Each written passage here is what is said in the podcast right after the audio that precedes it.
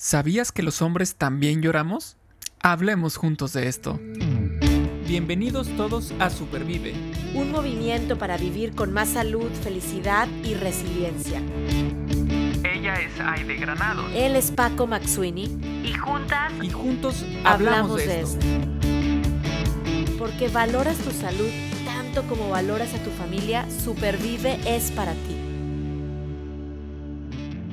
El contenido de este podcast es informativo y educativo y de ninguna manera constituye consejo médico o sustituye una consulta con un profesional de la salud. Las opiniones expresadas por nuestros invitados son personales y su aparición en nuestros programas no implica un respaldo a ellos ni a ninguna entidad que representen. Los puntos de vista de nuestros invitados no reflejan necesariamente el punto de vista de Rosa es rojo y de Supervive. Generalmente eh, tocamos muchos temas relacionados con el bienestar en la mujer. Eh, en Rosa es rojo y, en el podcast Supervive. Y luego se nos olvida que el bienestar es para todos y que estamos también en una gran necesidad de velar y de trabajar por el bienestar en los hombres. Y este tema que nos trae hoy en el episodio de Supervive tiene que ver con, con, los hombres, con ustedes que nos están hoy escuchando, amigos, hermanos, papás, abuelitos, hijos. Vamos a estar platicando de que los hombres también lloran. Vamos a estar platicando de la importancia de vivir un duelo y, y cómo lo viven los hombres. Y bueno, pues quiero darle la bienvenida al hombre de este episodio, que es Paco Maxuini. ¿Cómo estás, Paco? Bienvenido. Hola, hola, muy bien, muy contento. Este, con muchas ganas de, de, este podcast. Vamos a escuchar nuestra invitada que nos viene a platicar sobre esto. Este, entonces, emocionado de un episodio más, otro más que hemos logrado grabar y, y que seguramente pues vendrán muchos, muchos más. Por lo pronto, descubramos de qué va a tratar esto, ¿no? Exacto. Oye, para descubrir de qué va a tratar con los hombres, supervive con los hombres también lloran y el duelo en los hombres, quiero, quiero platicarles de nuestra invitada especial de este episodio, leerles un poco de ella, de su semblanza y darle la bienvenida a Supervive. Miren, eh, va a estar con nosotros Georgina Ábalos. Georgina nació en Guadalajara y radica en los Estados Unidos desde el 2010. Ella estudió la licenciatura de Administración en Empresas Turísticas y unos años más tarde regresó a las aulas a estudiar para diplomarse en tanatología y en medicina alternativa. En el año 1995 decide darle un sentido a sus propias pérdidas dedicándose a ayudar a enfermos terminales y a sus familias. En México tuvo la oportunidad de producir y conducir el programa de televisión llamado Sentido de Vida, transmitido por TVNet Sistemas.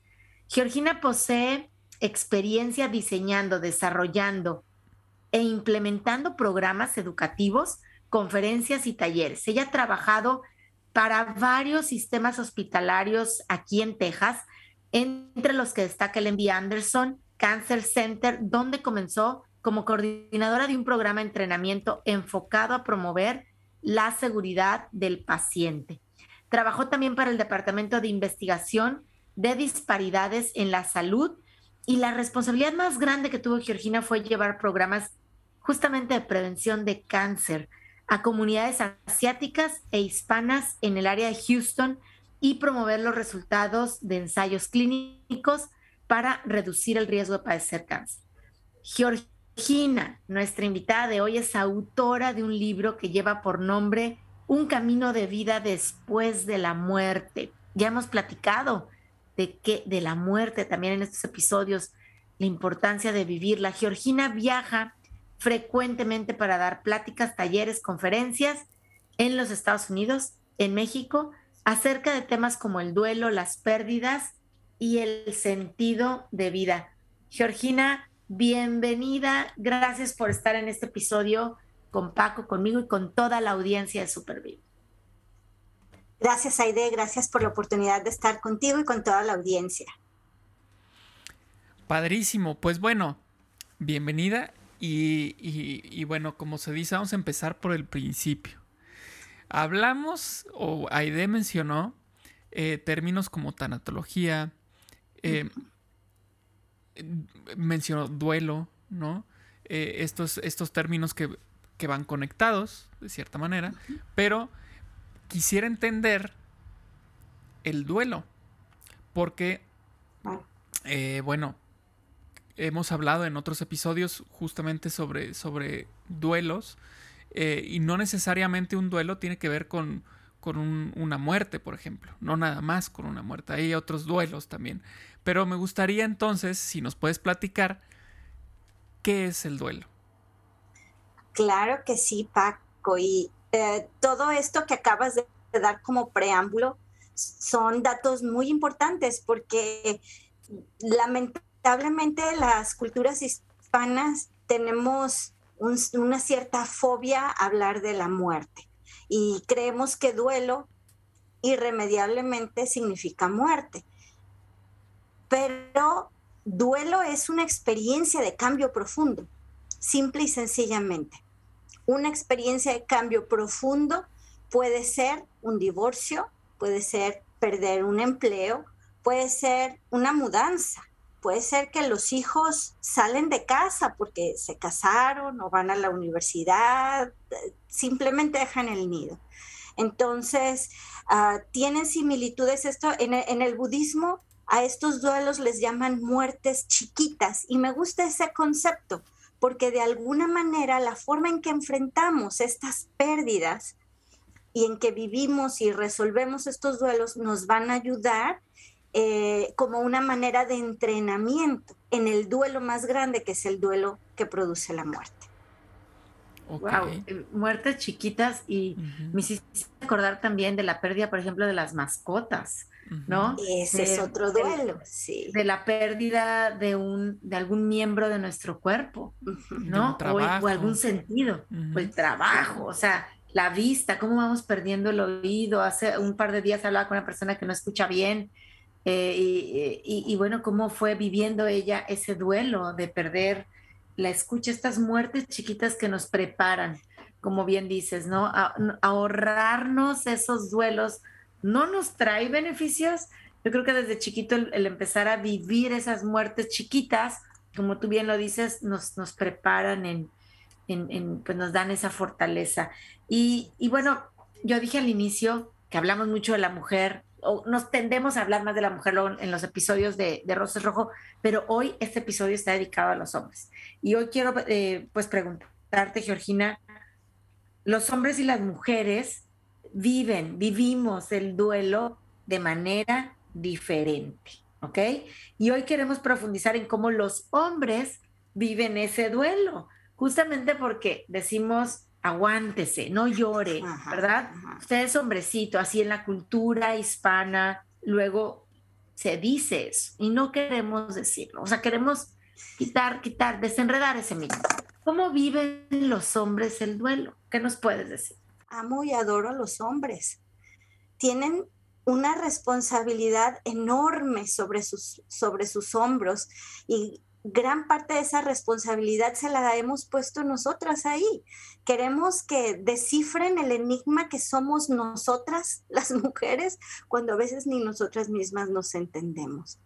Y entonces cuando nos aferramos como mujeres a nuestro sistema de creencias, cuando nos aferramos como mujeres a la forma en que nosotras interpretamos las emociones y queremos que el hombre nuestra pareja, el hermano, el papá las vivan de igual forma, pues estamos cometiendo un atropello contra ellos. Porque para empezar, el duelo es una situación sumamente personal, individual, único, irrepetible. Seas hombre o mujer, el duelo lo vas a vivir diferente porque el duelo se vive en base a todo un bagaje de experiencias que traes contigo. El duelo también se vive en relación al grado de, de sentir, de afección que tenías hacia la persona que partió o hacia la situación que acaba de cambiar.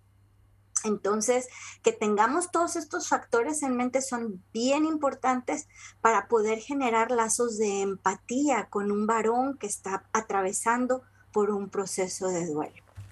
La edad tiene mucho que ver. La relación que este varón tenía también, como digo, con el propio entorno, lo va a llevar a él a, a buscar la manera de pasar por esa experiencia como le sea más sano a él, como, como sienta que, va a tener mayor probabilidad de sobrevivir. una situación muy trágica que ocurre en la manera tan distinta en que vivimos el, el duelo los hombres y las mujeres ocurre precisamente cuando muere un hijo. Un alto porcentaje de divorcios ocurren después de la muerte de un hijo, porque cada uno está tratando de, vivir un duelo y resolverlo de una manera diferente, pero generalmente la mujer aísla al hombre de este proceso y si el hombre quiere reintegrarse más rápidamente a su trabajo, a su vida diaria, o simplemente está viviendo un duelo postergado, porque ese es otro asunto bien importante. Eh, cuando hay un niño enfermo en la familia, generalmente el cuidador primario es la mamá. La mamá está al pie de la cama del enfermito. Y eso no quiere decir que al papá no le importe el enfermito, sino que el papá sabe que hay que cubrir todo otro espectro de necesidades. A fin de que la mamá pueda seguir cuidando del enfermo, tiene que haber quien provea para las medicinas, para los médicos, para el alimento diario, ¿cierto? Tener el techo sobre la cabeza, etcétera. Entonces el papá parece más distante físicamente.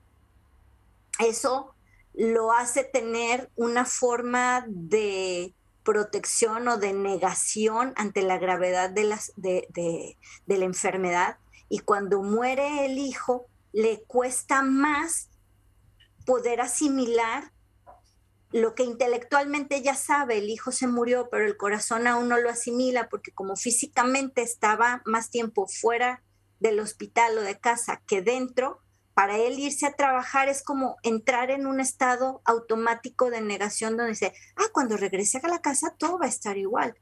Y sin embargo, la mujer está llore que llore, caja de Kleenex tras caja de Kleenex, y ve que el esposo llega y no viene llorando ni devastado como ella, y traduce erróneamente en su mente que a su esposo no le importó la la muerte del pequeño. Entonces, me cierro, no quiero escuchar, juzgo y concluyo que pues no lo quería él, no me entiende, nunca nos amó, quiero el divorcio. Y es una situación lamentable y más común de lo que debería de ser. Ok. Ok, sí, ahorita mientras, mientras nos decías todo esto, bueno, surgieron un montón de, ideas o de conceptos en, mi mente. Uno, uno, de ellos fue eh, justo eso de nos cerramos. Eh, esta onda de esta educación de, de, no llore, ese hombrecito, este, aguántese, este, los niños no lloran, este, toda, esta, educación finalmente lo que está haciendo, lo que está, lo que está empujando es a, hacer una especie de coraza, ¿no? Alrededor, que no nos permite expresar nuestras emociones adecuadamente. Em, porque no es que no queramos, no es que no sintamos, no es que no queramos, no es que no pensemos, no es que...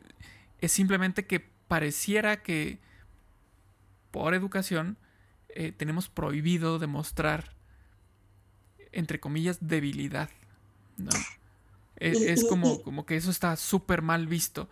Pero lo que no sé es, eh, en, o sea, es en todas las culturas, es decir, esto se da, me queda claro que aquí, por ejemplo, en México, se da mucho, muchísimo. Eh, pero en otras culturas sucede lo mismo. Fíjate, Paco, que sucede en todas partes del mundo y en todas las latitudes. Y, esto es algo que me parece sumamente injusto. Yo soy, yo soy la, abogada defensora de ustedes los varones eh, en, el sentido de la, de la, vivencia del duelo, porque si, si tú revisas todos los libros de texto de todas las corrientes que analizan el duelo, todos hablan de diferentes formas de manifestación. Es el, eh, el, duelo puede ser también manifestado a través de la ira. Mm. Puede ser también manifestado a través de esa negación. Es parte del duelo. ¿Ok? Pero la gente se queda con que duelo es simplemente llorar, nada más.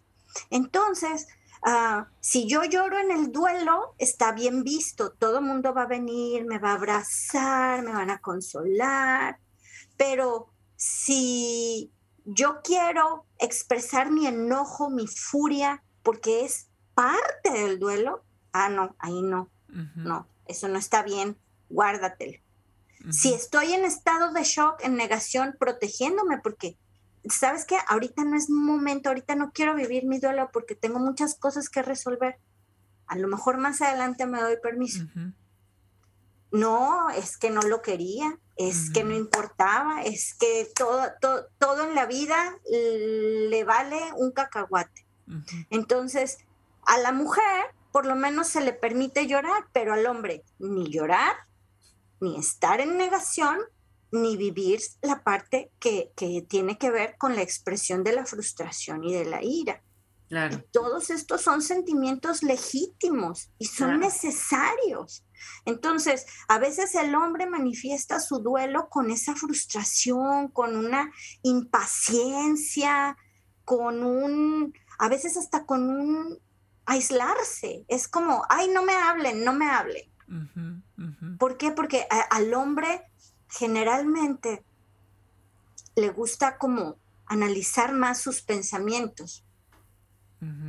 O si los comparte, los va a compartir con otro varón, porque los hombres tienen esta maravillosa aptitud y cualidad de entre ellos hablar sin juzgarse, pero cuando hablan con nosotras las mujeres, no, ni, ni, los dejamos o los interrumpimos o los estamos queriendo psicoanalizar. Entonces, no es prevalente de la cultura hispana. Por alguna razón, no estamos dejando que los hombres manifiesten sus emociones de una manera sana.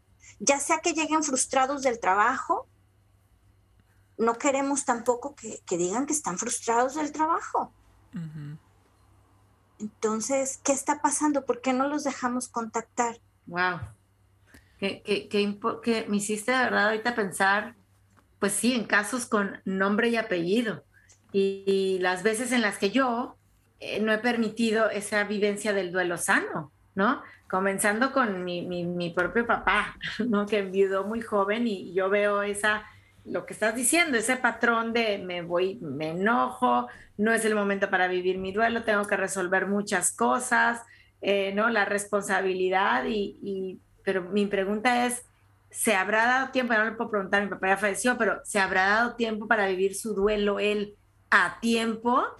Porque también el no vivir duelos, el no reconocer nuestras emociones, seamos hombres, seamos mujeres, pero hoy estamos hablando de que para los hombres les estamos poniendo parece ser las cosas muy complicadas para, para vivir esos duelos y queremos como mujeres ayudarlos, es bien importante para, para sanar, ¿verdad? O sea, tú lo dijiste, experimentar un cambio profundo, la mudanza, el fallecimiento de mi esposa, me cambié de país, me quedé sin trabajo, mis hijos se fueron al, a la universidad. Ok, me estoy dando la oportunidad, tengo los recursos, el apoyo para vivir mi duelo y sanar o no.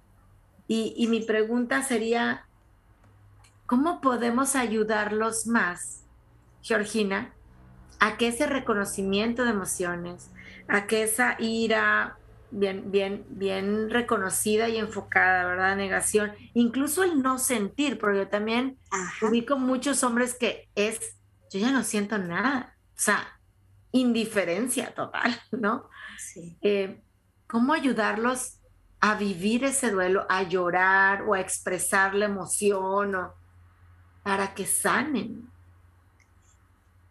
Aide, es, la pregunta del millón de dólares.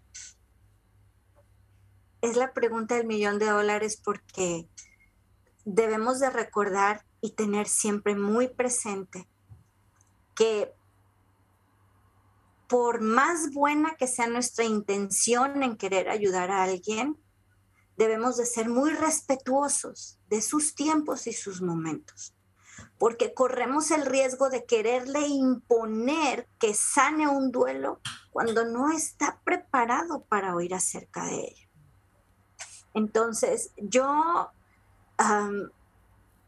lo que he observado en, en, mi transcurso de, vida ayudando a personas que, sufren duelos por diferentes razones, lo que puedo, lo que puedo concluir es que tienes que estar listo para ellos cuando ellos te digan, ahora sí ayúdame, no antes. No puedes, un, un consejo no pedido jamás es bien recibido. ¿Ok? Entonces, lo mejor es, siento yo, empezar a entrenarnos para vivir antes de que ocurran todas las pérdidas. Entrenarnos para vivir una buena vida implica entrenarnos para comunicarnos de manera efectiva y empática con las personas. Yo quiero que esa persona sane, está dolido, está sufriendo, está atravesando por un duelo, ¿no? Luego, luego le doy la tarjeta de alguien que lo va a ayudar o le traigo el libro. Probablemente esa persona en ese momento no quiere saber. Lo único que necesita es saber que tú estás ahí. No necesita una fórmula mágica, no necesita una receta, no necesita una palabra de aliento, no necesita que le digas cómo sacar sus emociones, porque en ese momento ni él sabe lo, sano es aprender también nosotros a ser pacientes, acompañando de manera silenciosa al doliente, dándole su espacio, dándole su tiempo. ¿Qué puede ser más sanador, más transformador que una presencia constante que no juzga? Que una presencia constante que no trata de manipular ese, e, ese para mí es el valor más grande que podemos adquirir como familias. Porque miren, en la familia podemos ser muy unidos, pero todos somos como los dedos de la mano, somos diferentes. Los hermanos somos diferentes, nuestros hijos son diferentes, tu esposo es diferente que el mío. Aunque hayan nacido el mismo día, el mismo año, a la misma hora, son diferentes. Entonces, ah, aprender a prepararnos para la pérdida es algo esencial. A mí me llama mucho la atención que si tú ves, por ejemplo, un, un, anuncio de una compañía de seguros, y ya los he visto en inglés y en español, en México y acá en Estados Unidos, un niñito preguntándole a papá, papá, ¿verdad que no te vas a morir? Y el papá así como que, ya sabes, pasa, pasa saliva, ¿no? Y, no, hijo, no me voy a morir. Y luego el nombre de la compañía de seguro, no, compre su póliza de ya, ¿Por qué la mentira? ¿Cómo que no me voy a morir? ¿Por qué le digo eso a mi hijo? ¿O por qué me digo yo mismo esa mentira? uno de los ah, ah, elementos que agudiza más el duelo de un padre cuando tiene un hijo enfermo es precisamente la idea de que un padre no puede enterrar a un hijo. Y eso es un concepto realmente muy moderno, ¿eh? de muy avanzado el siglo XX. Ya muy avanzado el siglo XX, principios del siglo XXI, es cuando la gente empezó a decir, no, pues es que los papás nos morimos primero, los niños, los niños nos, los hijos nos entierran. Mentira, mentira. Todavía hasta los años 40, plena Segunda Guerra Mundial, no había cura para la diabetes. ¿Cuánta gente moría de diabetes? ¿Cuántos niños morían de polio? ¿Cuántos morían de sarampión?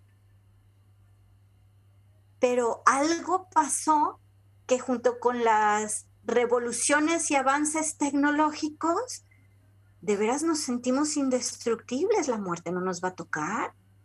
Claro que no. Y sin embargo, y, trayendo esto al tema que nos ocupa hoy, que es el duelo en los hombres, pues les hemos dicho también a ellos que pues ahora con más razón ellos tienen que ser fuertes porque pues ¿quién nos va a sostener?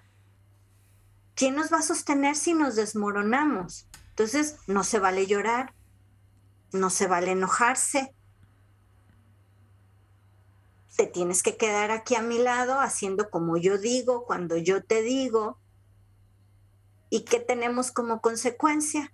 Que precisamente cuando empezamos a cortar esa conexión con la impermanencia y con la fragilidad de la vida y les empezamos a imponer a los varones esta carga, vemos que se están muriendo antes que nosotras las mujeres. Y que los cánceres que ellos están padeciendo, para cuando son detectados, ya son muy difíciles de tratar. ¿Por qué estamos permitiendo que pase esto? Porque no los dejamos vivir sus emociones. Paco, ¿cómo te sientes? A ver, este tema, ¿cómo, cómo lo reflexionas tú? Eh, Gracias. Bueno, por ejemplo, en, todo este tiempo mm, llegó a mí casi al principio del podcast cuando mencionaste sobre los divorcios desde ese momento ya llegó a mí la imagen de una película que me encanta, que es muy buena. Se llama Más allá de los sueños, con Robin Williams. Y es esta en la que justamente se muere su hijo en un accidente. Este, y entonces quedan eh, los papás eh, y están distantes, cada quien viviendo el duelo a su manera pero no hay un no hay un punto de encuentro, al contrario, o sea, pareciera que se van separando, separando, separando. Este, y es cuando ella toma la decisión de suicidarse, ¿no? Eh, y entonces comienza toda, toda, la, toda la historia de la, de la película que es encantadora. Eh, y hay partes que vinieron a mi mente con toda esta plática, por ejemplo, cuando él va es una especie de, de viaje de, ¿sabes? Eh, de, ¿cómo se llama? Este libro de La Odisea. Este, y entonces, em, cuando llega el protagonista, Robin Williams, digamos como al, al más allá, ¿no? Este, se topa con este personaje que es quien lo guía en este mundo, el mundo nuevo para él, ¿no? Y resulta que ese personaje es su mejor amigo, ¿no? Es una persona que conocía, un adulto que conocía. Este, y va pasando el tiempo en la película y resulta que ese mejor amigo en realidad era su hijo, que se personificó como su mejor amigo, porque pensaba que esa era la manera en la que él se podía abrir con alguien más, porque sabía que si se presentaba como el hijo, la dinámica iba a cambiar. Y entonces se presenta como, como un adulto, eh, conocido, ¿no? Entonces, de toda esta plática que estamos teniendo, muchos elementos de esa película llegan y hacen clic, ¿no? Como la separación, como la, lo que consideramos antinatural de que el hijo se muera antes que el papá o la mamá. este, de esta coraza que nos ponemos y que ahí en esta película te lo representan al hijo tratando de abrir la coraza, cambiando su fisionomía, ¿no? Este, o sea, son, son, son tantos elementos que al final, en la misma película, te están mostrando también esta situación en la que el hombre está viviendo el duelo a su manera y quiere, dentro de esa búsqueda de superar el duelo, quiere rescatar a su esposa, ¿no? La quiere sacar porque su esposa está en lo más recóndito, en una especie de infierno de los que se suicidan, este, sola, eh, triste, no lo reconoce, eh, ¿no? Entonces es toda una aventura de este personaje eh, que me recordó con toda esta plática que estamos teniendo, ¿no? Y, mencionaste varios, varios términos que ya hemos abordado en el podcast como la empatía, como la acompañante, y, es que también hablando en otros, sobre otros temas, em, muchas veces tendemos a pensar que nosotros somos los que más sufrimos, ¿no? Nosotros me refiero como individuo, no, no, no, no los hombres o las mujeres, sino el individuo.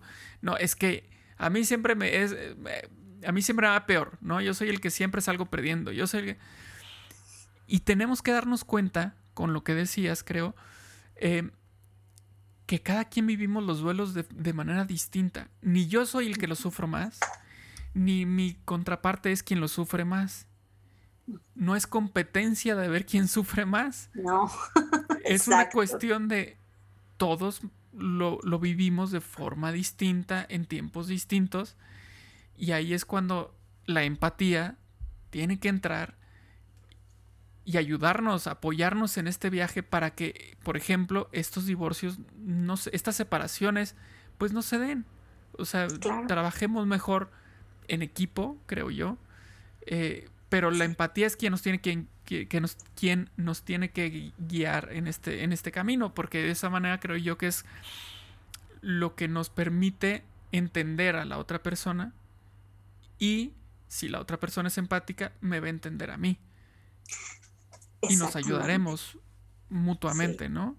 Eh, porque también algo que, me gustaría que nos platicaras es en esto que yo acabo de decir de, empatía y todo, de, tratar de ayudarnos, es qué podemos hacer nosotros como, como adultos para, para vivir estos duelos de una forma más plena, de una forma más adecuada, llamémosle así, ¿no? Eh, o lo que sería lo ideal, tal vez, ¿no? ¿Qué podemos hacer? Ay, Paco, ¿por dónde empezar? Tenemos mucha tarea.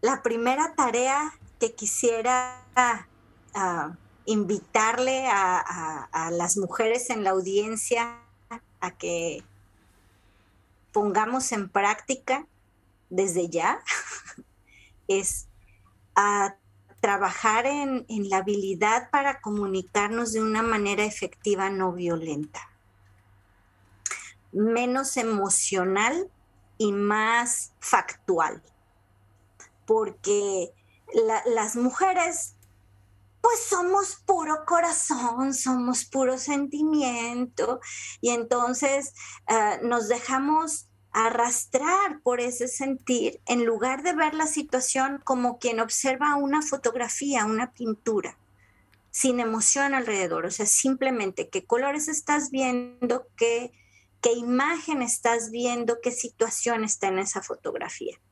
¿Por qué? Porque como mujeres vamos a ser madres y como madres vamos a educar a futuras generaciones. Como mujeres de la manera en que nos comuniquemos con, nuestro esposo, con nuestra pareja, nuestros hijos van a aprender la manera de comunicarse con sus respectivos pares. Entonces, cuando nos volvemos egoístas, egocéntricos, asumimos una posición de victimismo. El victimismo es una manera de querer traer toda la atención hacia mí y la invitación es como decías tú hace un momento también, Paco, es a salir de mí.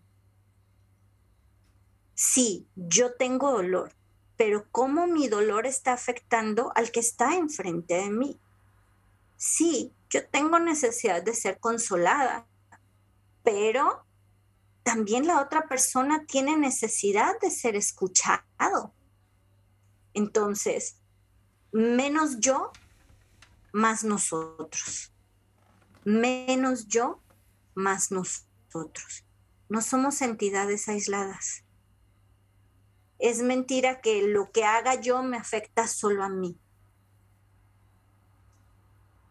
Somos una multitud de personas viviendo sobre este planeta. Y aunque el mal parece ser mayoría, aunque la violencia parece ser mayoría porque hacen mucho ruido, de nuestra actitud misericordiosa, amorosa, empática y paciente, empezando con nuestro pequeño círculo, con los que tenemos alrededor. Esa es nuestra primera misión. Nuestro, nuestro primer lugar de trabajo debe ser esa célula familiar trabajo primero conmigo, me conecto yo con mis emociones, con mis sentimientos, me veo yo a mí misma de manera neutral y digo, a ver, pero como niño chiquito preguntándome por qué, por qué, por qué, pero ¿por qué estoy sintiéndome triste? No, pues porque ah, yo quería que mi esposo conservara su trabajo para no tener que preocuparnos por pagar la renta. Bueno, pero ¿por qué me produce tanta tristeza que a lo mejor no podamos pagar la renta? Bueno, porque no tenemos ahorros. ¿Ok? ¿Y por qué no tenemos ahorros? Bueno, pues la verdad es que yo no fui una buena administradora tampoco, yo no lo apoyé a él financieramente para que tuviéramos un colchoncito, como decimos en mi tierra. Pero bueno, ahora que lo pienso, pues yo puedo apoyar. Busquemos soluciones y, veamos cómo entre los dos podemos hacer algo mientras sale un nuevo trabajo, ¿no? Pero si me dejo arrastrar, e, e, eso me presenta otra perspectiva, ¿ves? Ya no voy a, juzgar a mi esposo, ya, tú perdiste tu trabajo, pero yo estoy más triste que tú. Y entonces el marido va a decir, pues sí, pero mira, pues si no me despidieron por mi gusto, son, son cosas de la vida. Nada, absolutamente nada es para siempre. Y eso es la tarea número dos. Ya estoy aprendiendo a comunicarme, estoy aprendiendo a analizar mis emociones y mis reacciones preguntando por qué, por qué, por qué, para ser bien objetivo con la raíz de los, de los ah, sentimientos y palabras que estoy usando para comunicarme pero tercero, mi sistema de creencias. ¿Quién me dijo que la vida es una línea así perfecta que nunca cambia? Ya hice mi plan. Toda mi vida va a ser bella, color de rosa, divina, perfecta. No. En la vida todo cambia. En la vida todo pasa, la salud no es para siempre, la juventud no es para siempre, las llantas del carro no son eternas, se ponchan. Entonces, ah, aprender a convivir con la impermanencia es otra tarea bien importante que no hemos resuelto. Y es una manera de entrenarnos a apoyar a otros. Porque si, si yo veo que una persona está sufriendo de, una manera ya muy dañina y perjudicial, ¿será porque no ha asimilado que la vida es fluctuante?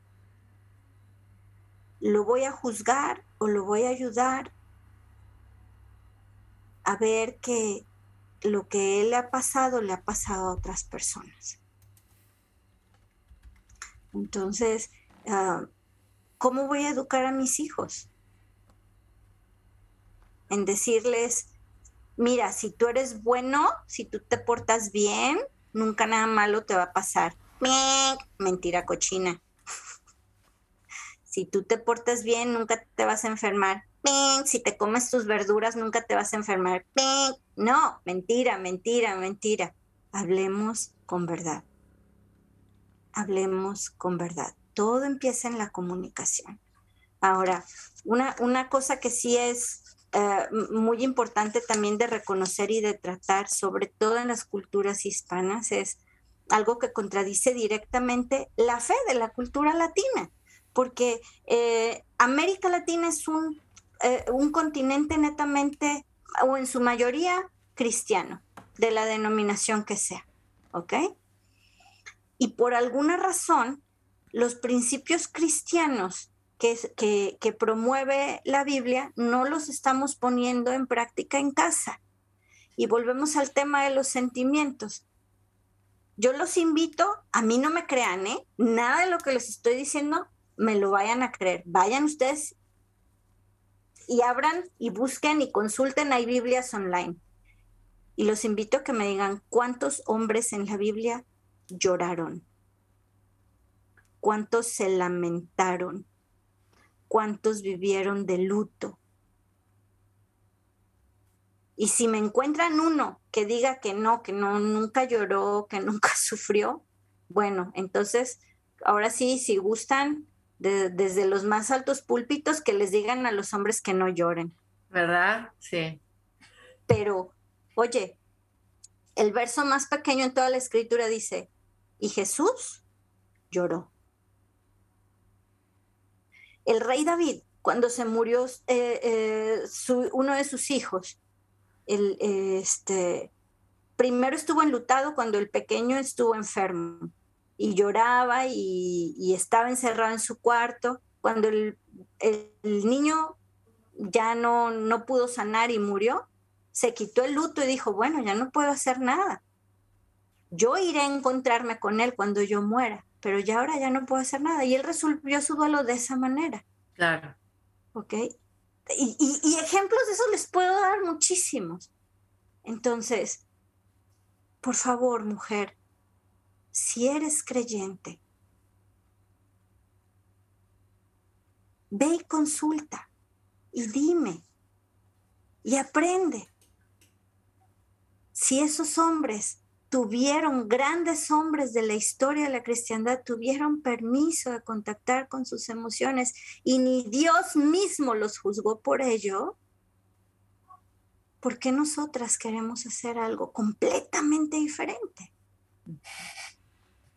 Qué, buena, qué buenas reflexiones, em, Georgina. Em, de verdad, yo tomo nota en los podcasts y son notas que, que me quedan para siempre, ¿no? Eh, grabadas en mi mente, en mi corazón y por supuesto las paso aquí a mi familia, eh, a mis amigos, comparto el podcast eh, y yo creo que nos, sí nos quedamos, sé que, que, decías que es la pregunta del millón, que Paco te preguntaba, ¿cómo nos preparamos mejor para vivir nuestros duelos?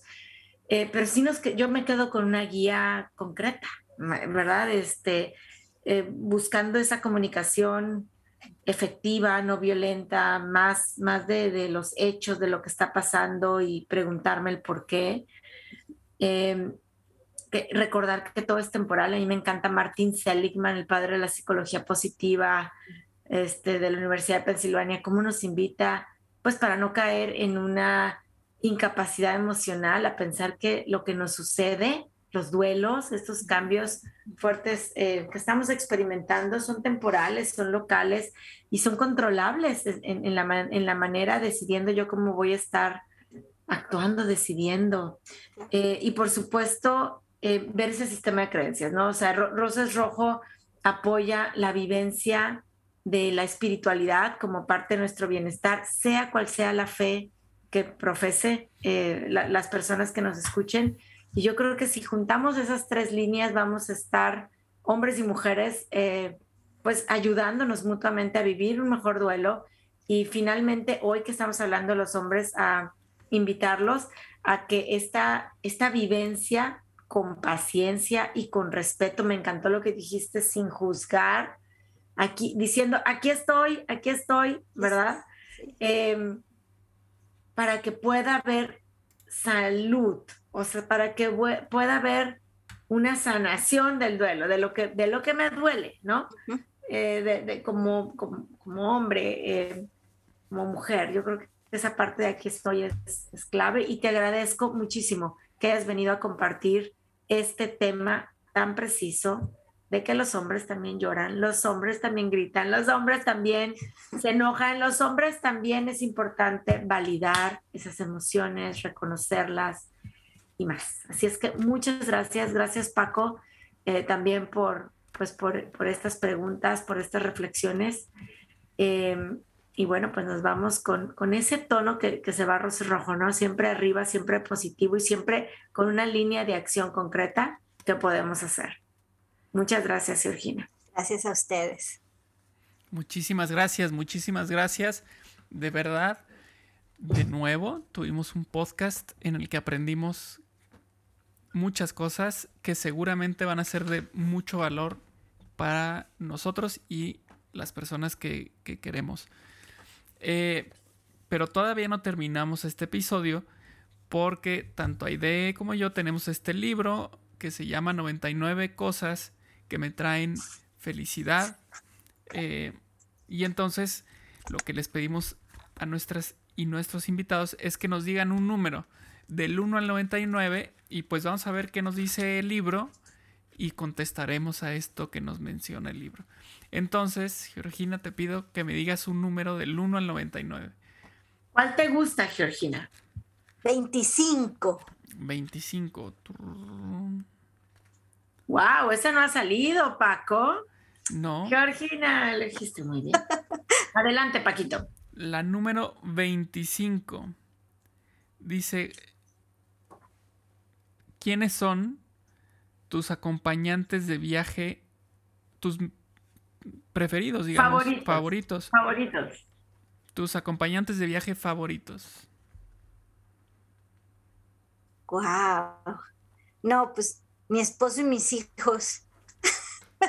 y no, y no es cliché.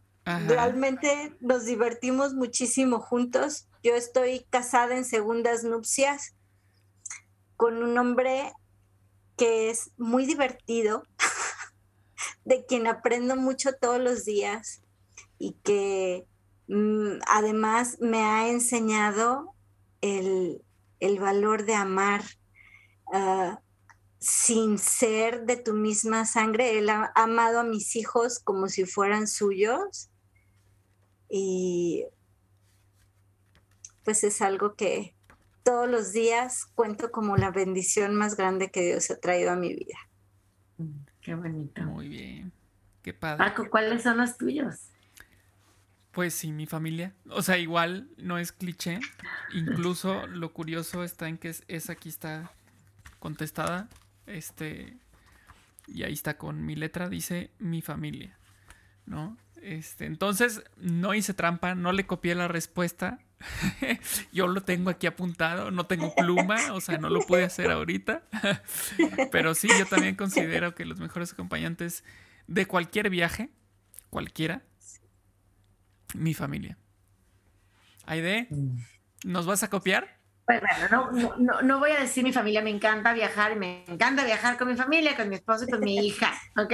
Pero le voy a cambiar y les voy a decir, creo que me anima mucho, más bien me puse a pensar a futuro. Si tuviera que hacer o pudiera hacer un viaje la próxima semana, ¿con quién me quiero ir? ¿No?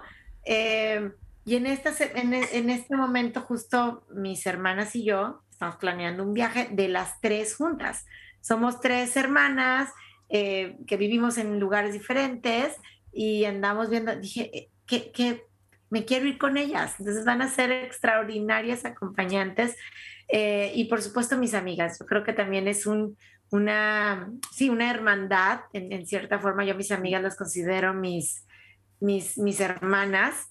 Eh, pues muy bonita, a lo mejor porque no tengo familia aquí donde yo estoy viviendo, entonces esas amigas se convierten en, en hermanas, ¿no? Y, me encanta, me encanta esos momentos de salud mental, eh, pues, y, salud para el corazón, ¿verdad? Entonces creo que esos podrían ser mis acompañantes eh, favoritos. Súper, súper, pues qué padre. Eh, ¿No nos copiaste? Parcialmente, parcialmente. porque tus hermanas son familia. Son familia, sí, pero, es cierto. Pero, y además dijiste, y además dijiste, mis amigas son como mis hermanas, entonces familia, pero no pasa nada. Te la vamos a pasar, te la vamos a aceptar como. Muy bien, muy bien. no, muchísimas gracias. Muchas gracias por este episodio. Fue un episodio, muy interesante, profundo y que nos invita a trabajar para, para tener una mejor sociedad eh, mediante vivir nuestras emociones de manera adecuada. ¿no? Muchísimas gracias, Georgina. Muchísimas gracias, Aide. Y bueno, los y las invitamos a que nos escuchen, nos compartan. Recuerden que estamos en YouTube, en Google Podcast, Apple Podcast, Spotify, este, Podbean, bueno, en la página, por todos lados andamos. Si nos comparten, pues este tipo de mensajes se van a hacer más grandes y van a llegar a más personas y seguramente ayudaremos a más gente. Entonces, eh, pues por ahí pónganle compartir y listo, hagamos, hagamos esa obra. Muchísimas gracias, Georgina, muchísimas gracias, Aide, y hasta el episodio siguiente. Gracias, Paco. Saludos a toda la audiencia y gracias por estar y gracias por la gran labor que hace. Al contrario, gracias a ustedes y nos vemos en el próximo episodio. En el próximo episodio hablaremos juntos de cómo supervivir al síndrome del impostor. Supervive es posible gracias al apoyo de Communities Foundation of Texas.